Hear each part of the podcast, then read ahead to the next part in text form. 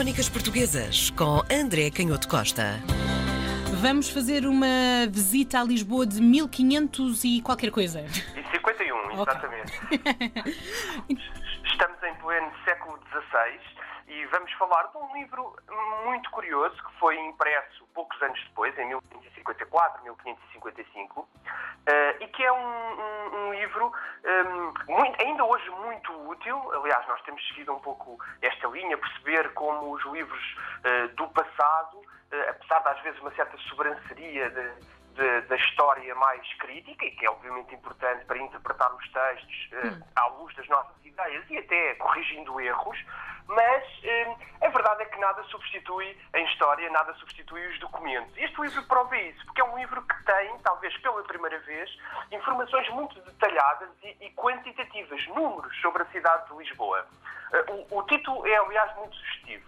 Lisboa em 1551, sumário em que brevemente se contém algumas coisas assim eclesiásticas como seculares que há na cidade de Lisboa, neste ano de 1551, apesar de ter sido impresso um pouco depois. E sobre uh, o autor também é muito interessante, porque no prólogo é-nos explicado que o autor desta, desta obra, Cristóvão Rodrigues de Oliveira, era nada mais, nada menos do que o guarda-roupa do arcebispo de Lisboa. Podemos daqui logo deduzir que o bispo devia ter um grande guarda-roupa, não é? Para ter alguém encarregue disso. Na verdade, eh, Fantástico. o, o guarda-roupa do bispo tinha muitas responsabilidades, porque eh, naquela época começava eh, e tinha-se até acentuado uma grande preocupação com hum, a, a- a liturgia. eh, estamos nos anos a seguir à reforma, em que começa a haver aqui uma reação do catolicismo no sentido de reforçar eh, aquilo que eram os seus valores e a ideia da visibilidade de- do espetáculo, não é? De, de cativar as pessoas e, portanto, os paramentos, todo, todo, todo, todo aquele manancial de, de tecidos e de, e, de, e de possibilidades de vestes dos eclesiásticos, portanto, deviam dar muito trabalho. Mas o que é interessante é que há quem, eh, os, os historiadores, e o, quem, na edição moderna, na introdução da, da, da edição moderna neste livro, até se avança a hipótese de que talvez o Cristóvão Rodrigues de Oliveira eh, tivesse sido um pseudónimo do arcebispo, porque nós não encontramos nada sobre eh, o guarda-roupa. E sabemos que o arcebispo de Lisboa foi, enfim, um homem Importante. distinto, foi, foi bispo de Lamego, foi depois capelão de vários reis e, portanto, e tinha também, obviamente, uma formação escolar eh, apurada eh, e, portanto, há a hipótese de que, como aliás acontecia, nós já vimos isso aqui em alguns programas, Terá sido ele próprio.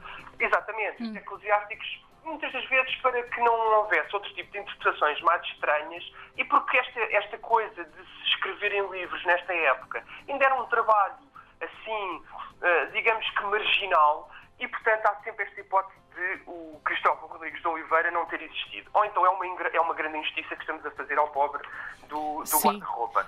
Eh, a verdade é que o livro é muito detalhado, tem muitas informações que são absolutamente preciosas sobre a cidade em 1551, sobre ruas, travessas, os becos, as freguesias, todas as ermidas, os mosteiros, os hospitais, hum, e com as tais informações de que pessoas existiam e os seus rendimentos eclesiásticos, porque no fundo o interesse de, do arcebispo ter mandado recolher estas informações era também fazer hum, a recolha Uma espécie de censos. Exatamente. Saber exatamente eh, quais, quais eram os rendimentos, portanto, a descrição da cidade e depois também os rendimentos respectivos, quer do pessoal eclesiástico, quer de outro tipo de tributos que, que rendiam, hum, que rendiam para, para, para o arcebispo. E, e, portanto, nós sabemos, através disto, com grande minúcia, alguns aspectos depois muito interessantes. Por exemplo? Sabemos sabemos que, que os hospitais, sabemos que existiam inúmeros hospitais, além do Hospital Real Todos os Santos, construído ainda no final do século XV e depois acabado por Dom Manuel, que tinha nove capelães mais quatro moços de couro e que, e que tinham funções distribuídas, porque a igreja do hospital era muito importante. Nós sabemos que nesta época não havia uma divisão absoluta entre os cuidados de saúde e os cuidados hum, da alma, digamos assim, e hum, isso tinha três enfermarias, uma enfermaria da cirurgia dos homens das febres, que eram as doenças mais correntes, uma enfermaria das mulheres das febres, portanto a mesma coisa, mas para o sexo feminino, e depois uma enfermaria dos feridos. Eles faziam esta divisão entre as febres e os, e os feridos por acidentes uhum, ou de guerra, etc. Sim.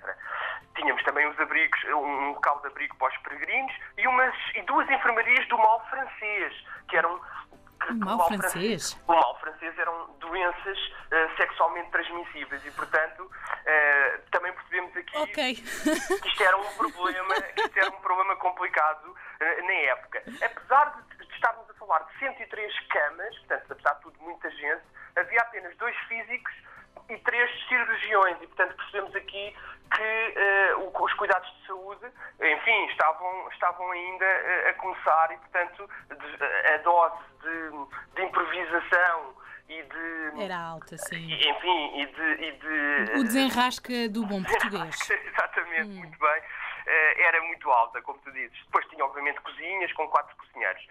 Um, é muito interessante porque outras coisas que nós temos neste livro é a quantidade enorme, depois vai ser um grande debate mais tarde, eh, quando chegarmos ao século XVIII e se começar a pensar a economia das cidades e dos reinos, dos países, eh, a quantidade enorme de mosteiros e de eclesiásticos. Portanto, nós só na cidade, estamos a falar só da cidade de Lisboa, havia 240 clérigos, 237 cônegos e beneficiados. Beneficiados tinham normalmente uma capela, uma igreja com rendimento associado 623 frades, 602 freiras e a servir nos mosteiros 437 pessoas, portanto, que não eram, um, religiosos, mas serviam nos mosteiros. E tínhamos 86 igrejas, portanto, eram uma, uma percentagem eh, estamos a falar de mais de 1.200 religiosos, 1.200 numa cidade que tinha 100 mil pessoas nesta época. Também é uma das informações mais importantes para sabermos que Lisboa tinha cerca de 100 mil pessoas e, portanto, era uma porcentagem relativamente grande. Embora esta porcentagem depois ainda vai crescer, mas o problema